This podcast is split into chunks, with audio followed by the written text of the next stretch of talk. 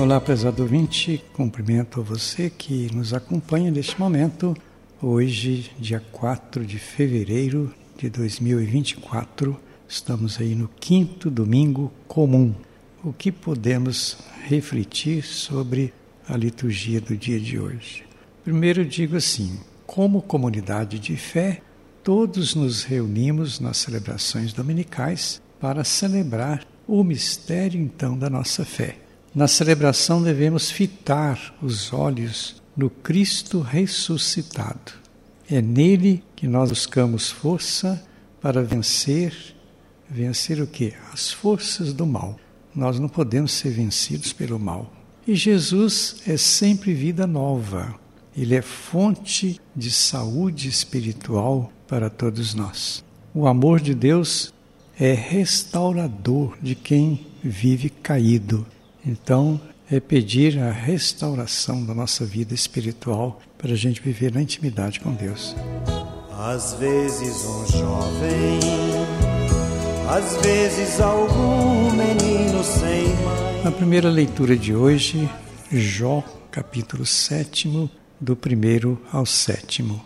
Diz Jó: Enche-me de sofrimento até, até o anoitecer. Para Jó, a vida na terra é uma luta permanente. Na verdade, a vida na terra para ele é sofrimento, mas uma luta de sofrimento marcado pela esperança no Senhor. Vida como um sopro, a vida que é passageira, é uma vida de busca do bem.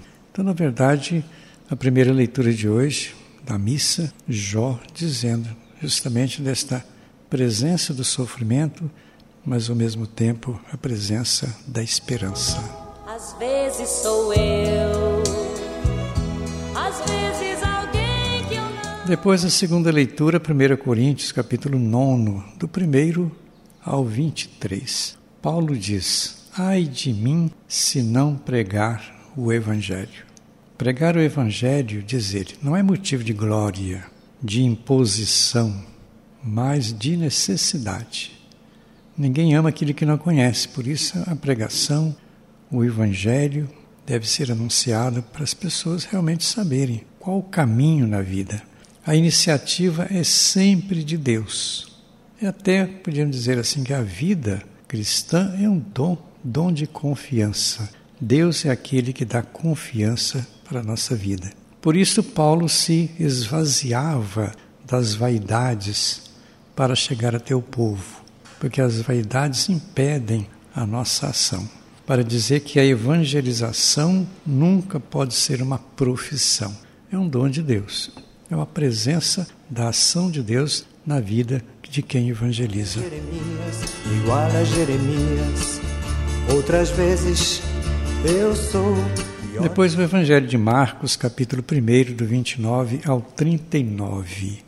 Na missão, Cristo cura muitas pessoas de doenças. Então, a missão de evangelizar é uma missão, é uma, uma missão de cura, às vezes até cura física, mas principalmente a cura espiritual. Jesus sai da sinagoga, a sinagoga era um lugar público, e entra numa casa. Para Marcos, a casa representa a igreja, é um espaço sagrado. O lar é um espaço sagrado.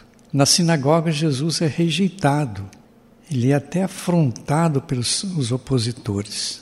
Na intimidade da casa, Jesus ensina e cura doentes. Ali ele age. Na casa, ele curou a sogra de Pedro e ela passa a servi-lo.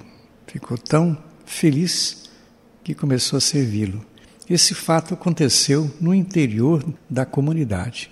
Isto é, aconteceu numa casa. A cura significa levantar-se, sair da paralisia, significa passar a servir. Então a cura deve gerar, gerar serviço. Jesus curava todos que eram levados até ele. E curava por quê? Por causa da fé. A tua fé te salvou. Por isso Jesus era procurado por todos para receber cura. Ele andava por toda a Galiléia, que significa universalidade da sua missão.